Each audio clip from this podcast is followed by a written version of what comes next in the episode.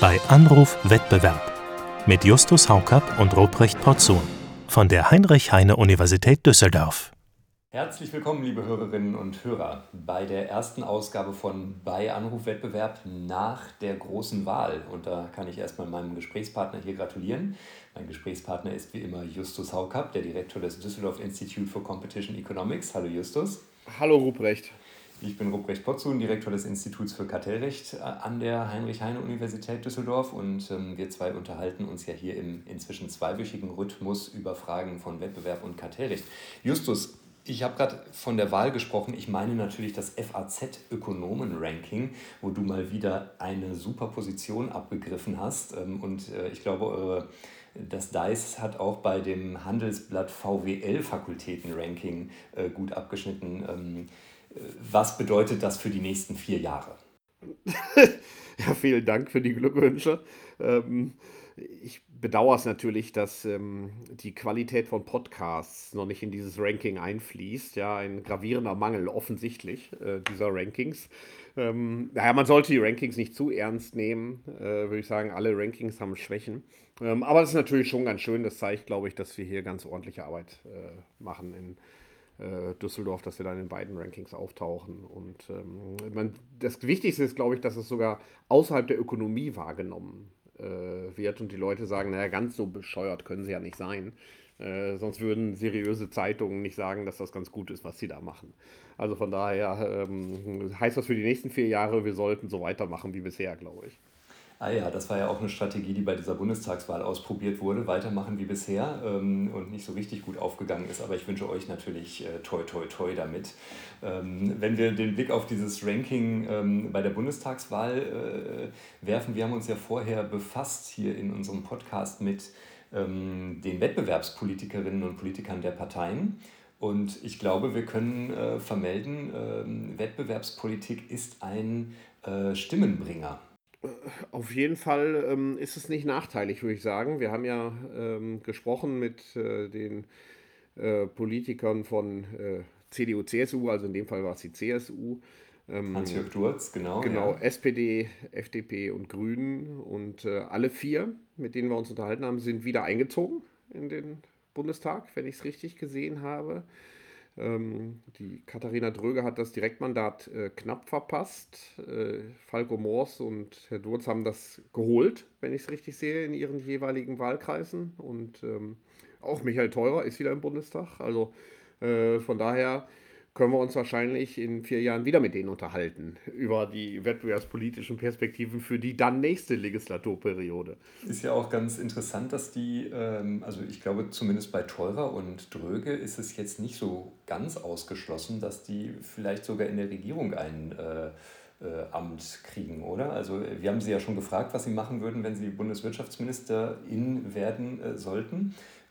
Ist, glaube ich, nicht völlig ausgeschlossen ist nicht völlig ausgeschlossen, dass die Ämter bekleiden. Da wär, ich wäre sogar relativ, ich würde sagen, das ist sogar relativ wahrscheinlich, äh, dass die irgendwelche Ämter äh, bekleiden. Wenn es nicht im gleichen Ministerposten ist, ähm, dann vielleicht ein Posten als Staatssekretärin oder Staatssekretär.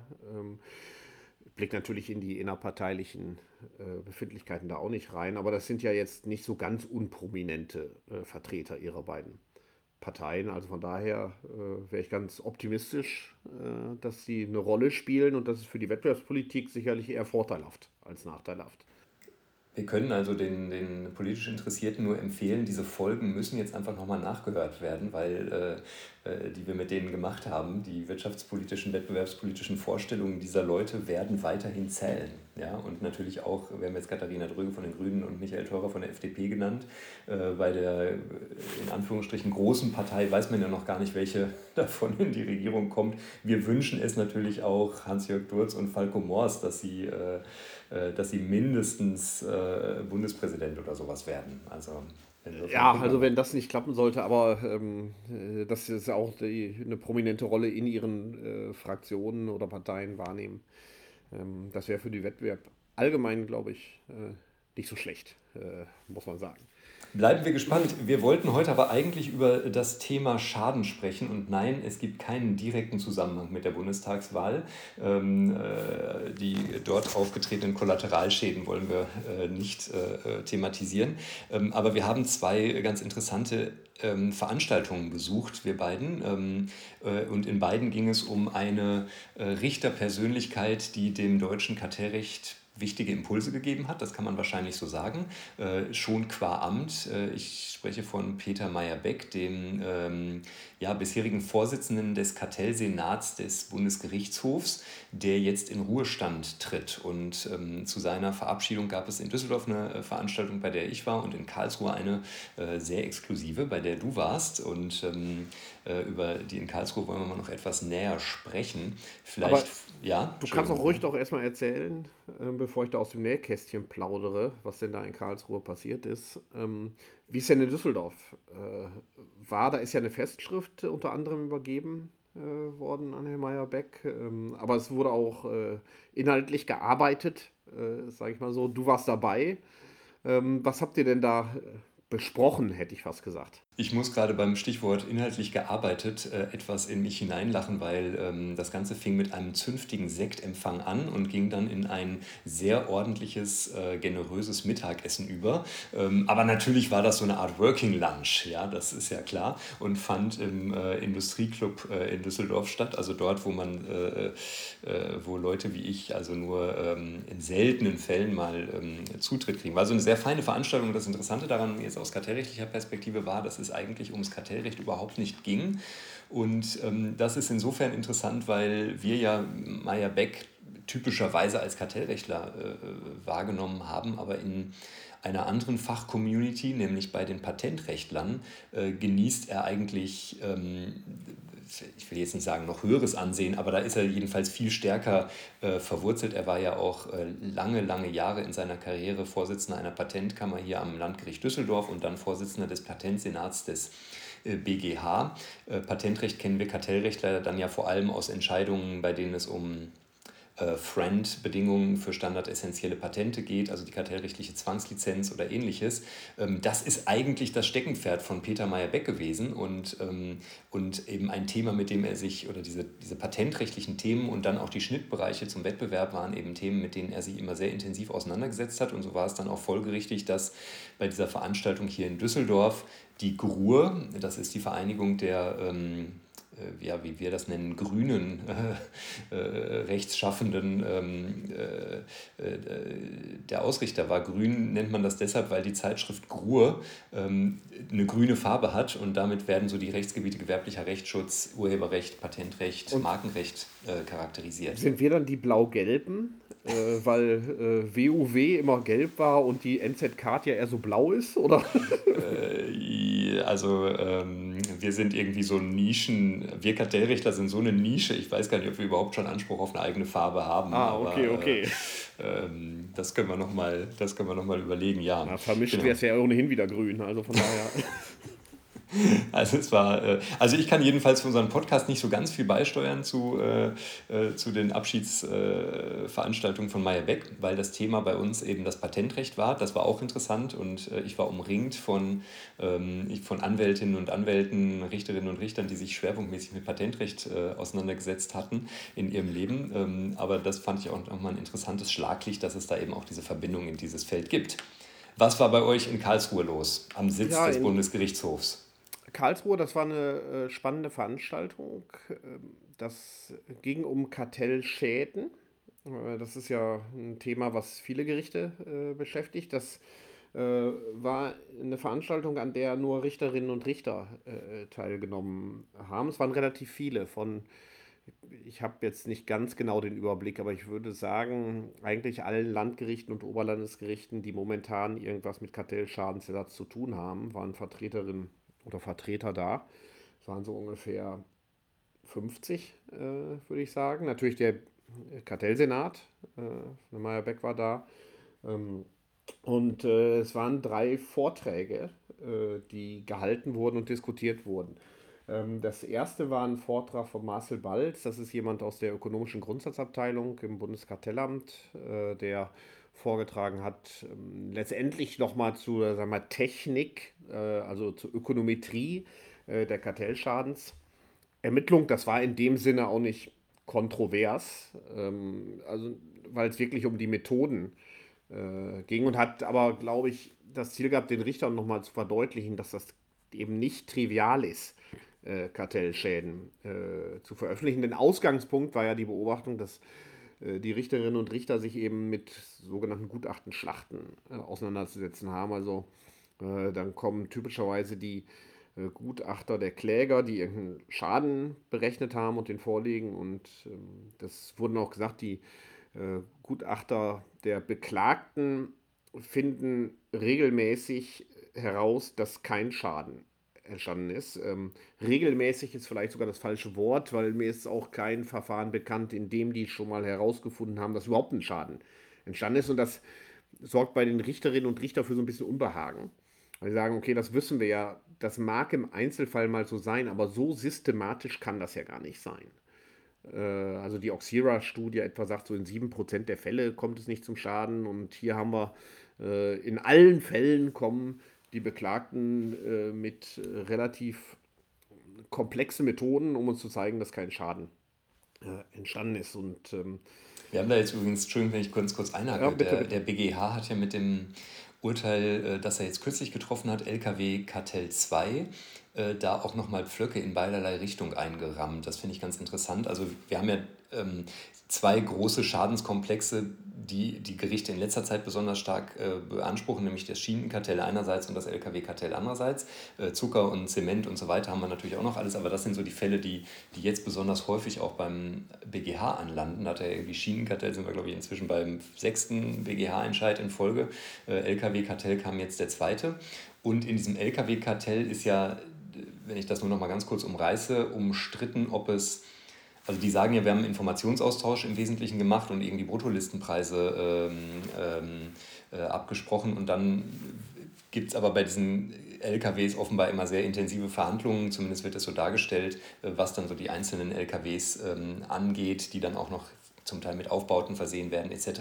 Sodass sich dann der letztlich vereinbarte Preis möglicherweise anders darstellt. Und da habe ich jetzt LKW Kartell 2 äh, doch so gelesen, dass der BGH äh, sagt, ähm, es ist hier schon irgendwie äh, anzunehmen, dass ein, dass ein Schaden entstanden ist. Und gleichzeitig hat er, das spielt jetzt sozusagen in, die, in deine, deine Überlegungen in die Karten ja in dem konkreten Fall gesagt, das ähm, Gericht hätte sich mit einer Regressionsanalyse auseinandersetzen müssen, äh, die es beiseite geschoben hat äh, bei der ähm, äh, Schadensschätzung oder Schadensberechnung und hat damit eigentlich so ein bisschen sogar die Rolle der Gutachten, der ökonomischen Gutachten gestärkt. Zumindest war das so ein bisschen meine Lesart. Und dann ist jetzt interessant zu hören, was, wie, wie man das BGH intern diskutiert. Ja, das, ähm, äh, das war auch mit Ausgangspunkt natürlich. Ich glaube, LKW 2 ist ja vom April oder so, wenn ich es richtig im Kopf habe. Äh, also äh, relativ frisch, würde ich sagen, immer noch. Ähm, das äh, ist im April Urteil. entschieden worden und jetzt ja. Äh, veröffentlicht, ja, genau. Und ähm, also äh, da geht es natürlich dann um die Frage, wie können die Richter denn damit umgehen. Deswegen der zweite Vortrag, war, der war von Uli Heimeshoff und mir. Ähm, da haben wir auch zum Teil nochmal, also eher dann aus der Praxis äh, berichtet, wie schwierig das ist. Also jetzt nicht anhand von konkreten Kartellfällen, aber doch sozusagen, wie ähm, äh, weit man abweicht von dem, äh, Goldstandard, äh, sag ich mal so, den es eigentlich gibt in der Ökonomie. Der Goldstandard wäre so, man macht eine sogenannte Differenzen in Differenzenanalyse, guckt sich an, wie waren die Kartellpreise vor dem Kartell, wie waren sie während des Kartells und wie waren sie nach dem Kartell. Und dann nehmen wir einen anderen Markt, der sehr, sehr vergleichbar ist und gucken uns das Gleiche an und können dann feststellen, anhand der Phase im Kartell, wie dann die, der Unterschied in den Unterschieden ist. Also dass die Märkte können ruhig unterschiedliche Preise haben, aber wenn man sieht zum Kartellpreis sind die Unterschiede anders als zur Nicht-Kartellzeit, dann kann man sagen, okay, dieser Unterschied zwischen den Unterschieden, das ist kartellbedingt. Ähm, und in der Praxis geht das ganz häufig nicht, äh, muss man zugeben, weil vor dem Kartellzeitraum sind, das ist meine Erfahrung, fast nie Daten da, äh, sind ja teilweise auch sehr lang zurückreichend. Ist auch schwierig, häufig einen Vergleichsmarkt zu finden. LKW-Kartell etwa, das war Europa umfassend. Nicht alle, aber fast alle Teilnehmer. äh, die LKWs verkaufen, waren beteiligt und so. Und das, also sind auf diese Probleme äh, eingegangen und ähm, die Heike Schweizer hat dann zusammen mit ihrem äh, Mitarbeiter Kai Wöste, ähm, dessen Pro Dissertation wohl auch so gut wie fertig ist, äh, wurde mir gesagt und demnächst irgendwann dann auch erscheinen soll, ähm, auch nochmal ein Plädoyer gehalten, dass man sagt, angesichts dieser Schwierigkeiten, sagte sie, brauchen wir eigentlich ein rechtsgebietsspezifisches Beweisrecht und da sollte man mitbedenken, dass es hier nicht nur um die Kompensation der Schäden geht, sondern dass auch die Funktion der Abschreckung, also der Prävention äh, erfüllt und deswegen eine, ähm, wie nennt man das, eine Unterkompensation mindestens mal so schwer wiegt wie eine Überkompensation. Ähm, und sie hatte zwei, fand ich, interessante Vorschläge, äh, die ich sehr für sehr bedenkenswert halte. Ähm, das eine, dem würde ich mich sogar sofort anschließen. Äh, das geht mir bei Heike, muss ich zugeben, häufiger so. Äh, das ist, äh, dass sie sagte, diese ökonomischen Gutachten sollten eigentlich nicht nur so ein ökonometrisches Zahlenwerk davor legen, was schwer zu verstehen ist, sondern die müssten sich eigentlich auch die Mühe machen, eine Theory of No Harm zu entwickeln. Ja, warum soll das denn nicht zu einem Schaden gekommen sein? Äh, also quasi eine Art äh, Umkehr der Beweislast. Äh, ja, oder zumindest muss man sagen, oder? das muss eine gewisse Plausibilität entfalten. Das sollte man dann bei der Würdigung sozusagen der, der, des Gutachtens eben auch berücksichtigen. Wie ist das denn dazu gekommen, dass das Kartell in dem Sinne nicht funktioniert hat, dass es typischerweise ja Ziele eines Kartells, doch die Preise zu erhöhen, nicht erreicht worden äh, ist. Und ich finde den Gedanken ganz gut, dass man sagt, also nicht nur geht es nicht nur darum zu zeigen, wir können das aus den Daten angesichts dieser schwierigen Datenlage nicht herauslesen, dass da kein Schaden entstanden, äh, dass da ein Schaden entstanden ist und vermuten deswegen mal, es ist kein Schaden da, sondern sagt, dann müsst ihr uns das auch theoretisch erklären, warum das denn jetzt nicht geklappt hat, ja, wie das dazu. Was ja, was ja die Frage aufwirft, sozusagen, warum treffen sich da häufig ja hochrangige Manager manchmal über Jahre immer wieder und tauschen Listen aus, wenn es am Ende nichts bringt. Genau, wenn das dann keinen Effekt hat, ja, das wäre, ähm, da mag es äh, im Einzelfall auch mal äh, Theorien geben, das würde ich gar nicht äh, abstreiten, aber ich halte den Vorschlag eigentlich für sinnvoll. Das wird vielleicht den Richtern das auch erleichtern in der äh, Würdigung der Gesamtumstände, ähm, also nicht nur der Ökonometrie, sondern auch der Theorie. Ähm, ist denn, Entschuldigung, Justus, wenn ich da nochmal kurz einhake, ja. aber so ein bisschen steckt ja hinter dieser, also wenn ich, wenn ich das jetzt durchdenke, dann, dann schwingt für mich so ein bisschen der Vorwurf mit, äh, die Ökonomen rechnen halt bei dieser, äh, wenn sie darauf Nullschaden kommen sozusagen, äh, rechnen sich die Zahlen halt irgendwie so zurecht oder biegen sich die Annahmen so zurecht, dass es eben am Ende auf Null rauskommt. Ist das ein Vorwurf, den man äh, legitimerweise erheben kann? Also im, oder ich meine, das, was heißt Vorwurf? Im Sinne von, ist das möglich, dass man sozusagen äh, mit euren Methoden und Hilfsmitteln dann am Ende eben sich auch runterrechnen kann oder, oder die Annahmen alle so unsicher sind, dass man immer zum Ergebnis kommen kann, ach, da ist wahrscheinlich gar kein Schaden nachweisbar entstanden. Ich weiß nicht, ob das immer möglich ist. Äh, letztendlich ist da eine ganz wichtige Frage, äh, wie transparent ist das Vorgehen in den Gutachten. Äh, das ist auch meine eigene Erfahrung. Die Transparenz ist doch häufig noch verbesserungswürdig. Da sieht man, in den Gutachten sind manchmal Dinge versteckt, sag ich mal, die schwer zu erkennen sind. Deswegen, jetzt komme ich mal zurück zum Vortrag von Uli und mir, haben wir unter anderem auch vorgeschlagen, dass man sagt, eigentlich müssten bei der Vorlage der Gutachten oder würden wir vorschlagen, dass man verpflichtet wird, sofort alle Daten, die verwendet wurden, mitzuliefern sofort. Das ist etwa im wissenschaftlichen Bereich in der Ökonomie absolute Praxis, dass man sagt, wenn ich ein empirisches Papier einreiche bei einer Zeitschrift zur Begutachtung, dann muss ich die Daten gleich mitliefern, denn sonst kann der Gutachter gar nicht herausfinden, noch nicht mal herausfinden, ob ich überhaupt vernünftig gerechnet habe. Aber er kann auch nicht sagen, was ist denn, wenn ich jetzt mal ein ganz bisschen anders rechne das mal so salopp zu sagen, zum Beispiel, ob der Effekt jetzt linear oder nicht linear ist oder wenn ich noch einen Zeittrend anders berücksichtige, als das in den Daten ist oder was auch immer. Ähm, also ähm, das sozusagen, was in, für wissenschaftliche Zeitschriften gilt, dass man sagt, das wird da evaluiert und das geht nur, wenn die Daten gleich dabei sind bei dem Papier. Das würde ich denken, das sollte vor Gericht, wo es ja eigentlich um viel mehr geht als um eine wissenschaftliche Publikation, erst recht gelten. Ja, da geht es ja um viel Geld häufig. Ähm, ja, dass man sagt, also das Gutachten wird überhaupt nur akzeptiert als Beweismittel, wenn die Daten mitgeliefert werden. Wenn die Daten das ist ja eigentlich interessant, dass ja. das nicht so ist. Ja, also das ist ja sozusagen, ich meine, das liegt äh, vielleicht auch begründet in äh, Themen wie Geschäftsgeheimnissen und sonstigen äh, oder, oder auch im, schlicht im, im in den Offenlegungsverpflichtungen, die rechtlich statuiert sind. Aber also man würde ja mal vom gesunden Menschenverstand, für den ihr ja auch immer bekannt seid, äh, am DICE, würde man ja mal davon ausgehen, klar, wir schaffen jetzt mal einen gemeinsamen Datenraum für die äh, Gutachter der unterschiedlichen Seiten. Da stellen wir alles ein, was wir an Material haben und dann kann jeder sozusagen darauf zugreifen oder, oder dann wird sozusagen offensichtlich, mit welchen Daten wer wie gearbeitet hat. Genau, das also wäre, glaube ich, schon mal. absolut sinnvolle Forderung, ja. Das wäre absolut äh, sinnvoll. In, in, der Fusionskontrolle haben wir ja solche Mechanismen, äh, diese, äh, wie heißen die? Also diese Datenräume. Ähm, nicht? Äh, und ich denke, dass wir, das wäre sinnvoll, allein um schon mal ähm, die, die Frage, ist einfach richtig gerechnet worden? Ja, äh, äh, wenigstens das äh, kontrollieren äh, zu können. Und ich glaube, das würde in der Erstellung der Gutachten auch schon unheimlich disziplinieren, äh, wenn die wissen, okay, das wird gegebenenfalls äh, von alles nachgerechnet von den Gutachtern der Gegenseite. Ähm, das, da könnte ich mir eine gewisse Effizienzsteigerung von, würde ich mir erhoffen.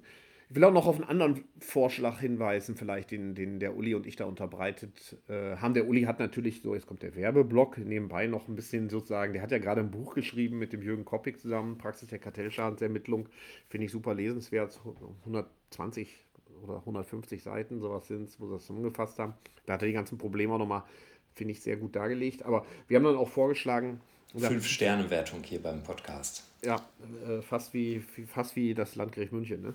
Äh, die, wir haben dann vorgeschlagen, dass wir sagen, ähm, das ist zwar eigentlich heute nicht Aufgabe des Bundeskartellamts, ja, aber gleichzeitig der Kartellschaden hat ja äh, eben nicht nur die kompensatorische Wirkung, sondern soll auch hat eine gewisse Präventionswirkung. Und wäre das nicht hilfreich für die Richter, wenn das Bundeskartellamt äh, schon mal eine erste Indikation abgeben würde, ähm, wie sie, wie das Amt den Schaden einschätzt. Ja, zumindest für die Fälle, wenn das jetzt Kartellamtsfälle sind. Ja, wenn es welche sind der Europäischen Kommission, wäre die Frage, wäre das auch nicht eine Aufgabe, die die Europäische Kommission übernehmen könnte. Dass man, die müssen ja nicht unbedingt sagen, wir gehen davon aus, dass es 5% ist oder 15%, aber eine allererste Indikation, dass man sagt, wir gehen davon aus, das war jetzt ein Kartell, aber da ist aus verschiedenen Gründen vielleicht kein großer Schaden entstanden.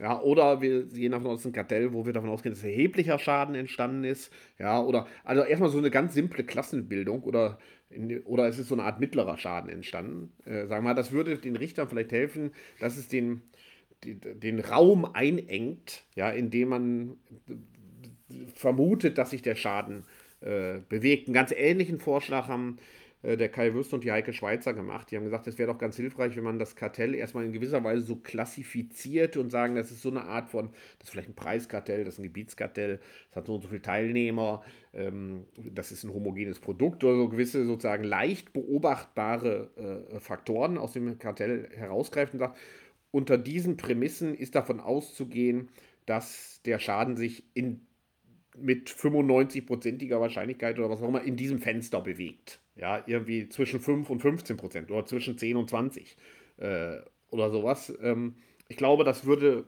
vielleicht auch beitragen äh, dazu, ähm, das Verfahren etwas effizienter äh, zu gestalten. Denn Einigkeit herrscht bei allen. Wie es heute ist, ist es nicht effizient.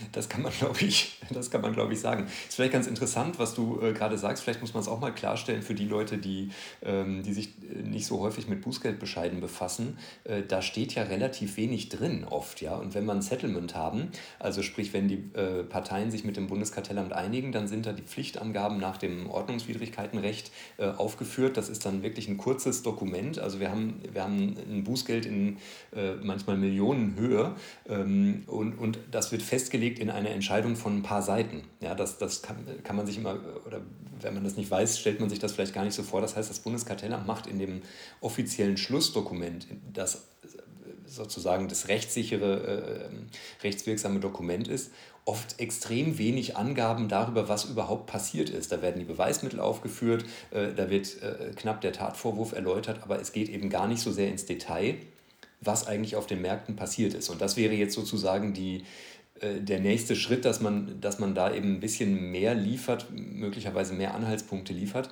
äh, weil natürlich in den Ermittlungen, die das Bundeskartellamt anstellt oder dem, was in Bonusanträgen, Kronzeugenanträgen gesagt wird, in der Regel auch durchaus zur Sprache kommt, was die Wirkungen auf den Märkten waren, was sich dann sozusagen in höheren Preisen und äh, so weiter niedergeschlagen haben kann. Ja, ich sehe da auch eine stärkere Rolle der Behörden, äh, muss ich sagen, denn wir haben allgemein, das ist vielleicht vielen auch nicht so ganz klar, doch häufig eine starke Informationsasymmetrie in dem Sinne, dass die Kartellanten einen viel besseren Überblick über den Markt haben und auch eine viel bessere Datenlage. Ja, typischerweise liefern die Kartellanten an sehr, sehr viele Unternehmen äh, und äh, typischerweise sozusagen sind auf der Gegenseite relativ viele Unternehmen, die dann aber äh, eigentlich relativ wenige Daten haben. Ja, die haben dann vielleicht jetzt beim Lkw-Kartell mal 10, 20, vielleicht auch mal mehr LKWs verkauft, äh, gekauft. Damit kann man im Prinzip nichts anfangen. Ja, die müssen schon mal andere suchen, um die Daten zu poolen überhaupt und so weiter. Ähm, die Kartellanten haben natürlich einen viel besseren Datenbestand und das schafft denen natürlich einen Vorteil, dass sie dann auch in der Auswahl der Daten, äh, sag ich mal so, halt die Daten nachher nehmen, die am besten passen, äh, sag ich mal so. Ja, ähm, und das ist natürlich schon ganz schwer zu überprüfen.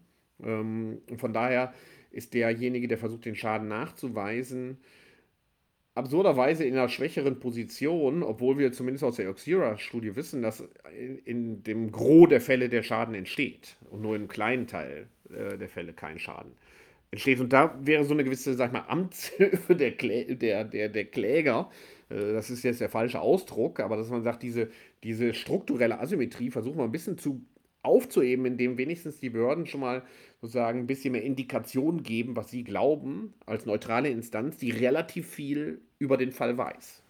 Man muss natürlich dazu sagen, nochmal sozusagen erläutern, dass wir im deutschen ähm, Zivilprozess, wo sich Kläger und Beklagter gegenüberstehen, eben diese ganz weitreichenden Offenlegungspflichten, wie man die aus dem US-amerikanischen äh, Recht beispielsweise kennt, nicht hat. Ja, das hat auch gute Gründe, also das ist äh, immer so ein Mixed Picture. Ähm, also beim, äh, im, im Zivilprozess wäre das wirklich äh, eine starke Umkehr, wenn man, wenn man da jetzt die Offenlegungspflichten, die wir im Kartellrecht ja schon deutlich ausgeweitet haben, aber wenn man da noch weiter ginge. Und in den behördlichen Verfahren hast du natürlich recht, das Bundeskartellamt hat da viel bessere Zugriffsmöglichkeiten, scheut sich aber natürlich auch, weil das, was die dann irgendwie festlegen, muss natürlich auch rechtssicher sein. Und es gibt ja ohnehin so, eine, so, eine, ähm, so ein Spannungsverhältnis zwischen dem behördlichen Verfahren, das mit Bußgeldern endet einerseits, und dem Schadensersatzverfahren andererseits. Ähm, und da hängt ja immer noch diese Frage der Bonusregelungen, der, der Kronzeugenregelungen äh, drin, im Sinne von, das Bundeskartellamt möchte ja auf gar keinen Fall seine erfolgreiche Kartellaufdeckung mit Hilfe von Bonusanträgen dadurch gefährden, dass die Parteien Sorge haben, dass sie hinterher in hohe Schadensersatzforderungen reinstolpern. Das ist ja ein Trend, den wir in den letzten Jahren so ein bisschen beobachtet haben, dass weniger Bonusanträge gestellt werden. Und zwar wahrscheinlich nicht, weil es weniger Kartelle gibt, sondern weil die Bonusantragsteller Sorge haben, dass sie hinterher bevorzugtes Opfer von Kartellschadensersatzklagen werden. Also da gibt es ein großes Spannungsverhältnis und vielleicht auch noch ein Satz äh, ganz kurz in die Geschichte des Kartellrechts. Wir haben ja bis 2005 ähm, eine Regelung im GWB gehabt, dass das Kartellamt den Mehrerlös, der durch ein Kartell entstanden ist, also ein bisschen spiegelbildlich zum Schaden ist, berechnen musste, wenn es ein hohes Bußgeld verhängen wollte. Äh, damit hat das Kartellamt oft Schiffbruch erlitten oder einige Male Schiffbruch erlitten. Spektakulär äh, war ja nochmal die Flüssiggas-1-Entscheidung des äh, BGH, wo das äh, nochmal getestet wurde. Du bist in diesem Verfahren ja auch, äh, glaube ich, tätig gewesen bei der Mehrerlösberechnung. Ich war da nicht tätig. In, ich habe äh, hab mich dazu, ich habe einen so, ne, Artikel ne, in WoW geschrieben zu dem so, Thema, aber ich war nicht Partei von irgendeiner Seite. Okay, äh, Entschuldigung, ich, äh, nee, ich dachte, es kann gar keinen Kartellschadensersatzverfahren ohne Haucap gegeben haben, aber offenbar wir da doch. Also ich habe dazu einen Artikel in WoE geschrieben, aber ohne äh, das okay, aus freien Stücken, sag ich mal so. Okay, entschuldige bitte. Ähm, die, aber, aber jedenfalls, ähm, also es besteht eben eine gewisse Schwierigkeit, das muss man glaube ich schon sagen, für eine Behörde etwas sozusagen anzudeuten oder, oder festzulegen, ohne dass man es haarklein ausermittelt hat. Das ist natürlich so ein bisschen das Spannungsfeld, in dem sich euer Vorschlag ähm, äh, bewegen würde. Aber das heißt vielleicht auch nicht, dass, also das kann man vielleicht auch auflösen oder da müsste man, müsste man vielleicht nochmal sozusagen ein, zwei Absicherungen reinbauen, dann wird es vielleicht auch funktionieren. Ja, ich fand es interessant in diesem Kontext, äh, dass ich neulich gesehen habe, dass Andreas Mund einen Vorstoß gemacht hat. Ähm, dass man äh, den ähm, Kronzeugen auch vom Schadensersatz freistellt. Ich hatte bisher das immer so verstanden, das ist ein Vorschlag, den gibt es unter Ökonomen schon relativ lange. Ich hatte nur mal so das so verstanden, dass das nicht geht, äh, juristisch. Ähm, also von daher ähm, habe ich viel Sympathie für den Vorschlag, äh, muss ich sagen, sofern sich das juristisch irgendwie bewerkstelligen lassen äh, würde, weil das ja den Kronzeugen dann aus diesem Dilemma herausnehmen würde, dass er sagt, ich will zwar irgendwie Kronzeuge sein, aber eigentlich darf ich nichts verraten, weil sonst kommt der Schadensersatz äh, auf mich mhm. zu. Es gibt ja jetzt schon eine gewisse Privilegierung des Kronzeugen, aber mit diesem noch weitergehenden Vorschlag ist es so wie mit manchem anderen, was jetzt so in der Luft liegt.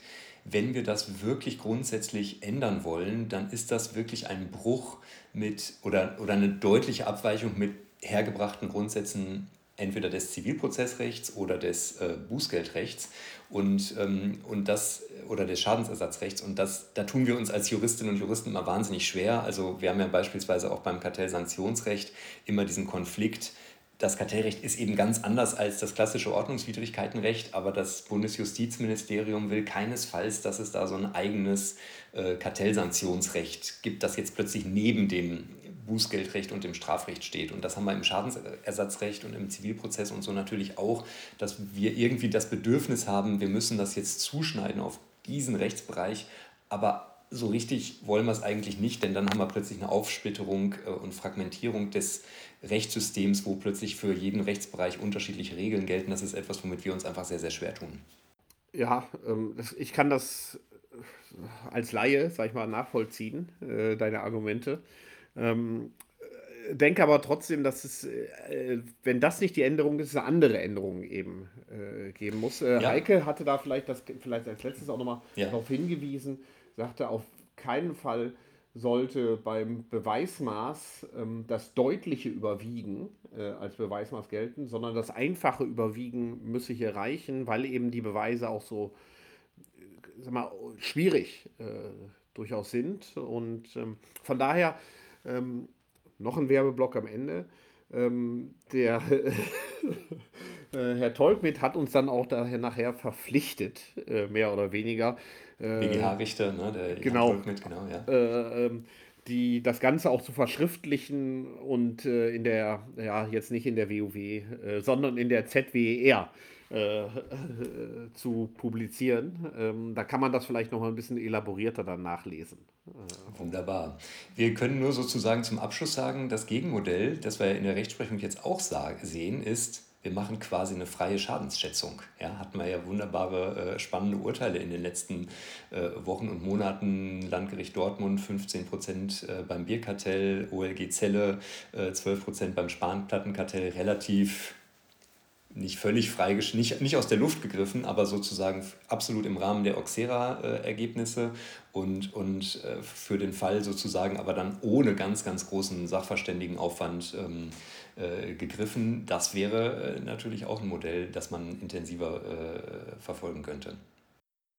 Äh, das ist völlig richtig. Aus ökonomischer Sicht muss man sagen, wenn äh, ist es die Kompensation ist uns ja nicht so ganz wichtig. Wir verstehen, dass das äh, im Recht wichtig ist. Äh, wenn es allein um die Prävention geht, dann hätte ich fast gesagt, dann brauchen wir den Schaden gar nicht. Dann erhöhen wir einfach die Bußgelder ähm, und äh, das Problem, sind das Problem los. Ähm, ich verstehe aber, dass es auch um Kompensation geht. Ähm, und äh, da muss man sich anders behelfen. Und äh, irgendwo ist vielleicht der Weg zwischen dieser da wir den Daumen in den Wind äh, äh, halten und äh, dem heutigen, sozusagen sehr elaborierten äh, Schießen mit schweren Geschützen, gilt es, glaube ich, den Mittelweg zu finden. Ich bin mir jedenfalls ziemlich sicher, dass das Thema uns länger beschäftigen wird als die Koalitionsbildung im Bund, um jetzt nochmal den Bogen zum Anfang unseres Podcasts zu schlagen. Und das ähm, will ja schon einiges heißen. Wir werden sicherlich nochmal auf die Schadensschätzung, die Schadensberechnung in Kartellfällen zu sprechen kommen. Ich wage zu prognostizieren, dass es auch noch LKW 3 äh, möglicherweise geben wird. ja. Ähm, Wenn es dabei bliebe, äh, ja. Wir haben auch andere Verfahren noch. Ähm, also von daher äh, glaube ich, das Thema wird uns noch eine ganze Zeit äh, tatsächlich äh, umtreiben. Ähm, vielleicht ist es nicht ganz so wichtig wie die Koalitionsbildung äh, in Berlin, aber mindestens so spannend. Absolut. In diesem Sinne, bis demnächst, liebe Hörerinnen und Hörer. Danke, lieber Justus, für den Bericht aus Karlsruhe. Und ähm, wir hören uns spätestens in zwei Wochen. Bis dahin können Sie uns äh, abonnieren, weiterempfehlen, Punkte geben, Sterne verteilen und so weiter und so fort. Darüber freuen wir uns. Und natürlich die Folgen mit unserem Bundestags wiedergewählten Abgeordneten nachhören. Bis dahin. Tschüss. Ja, tschüss, Ruprecht. Danke.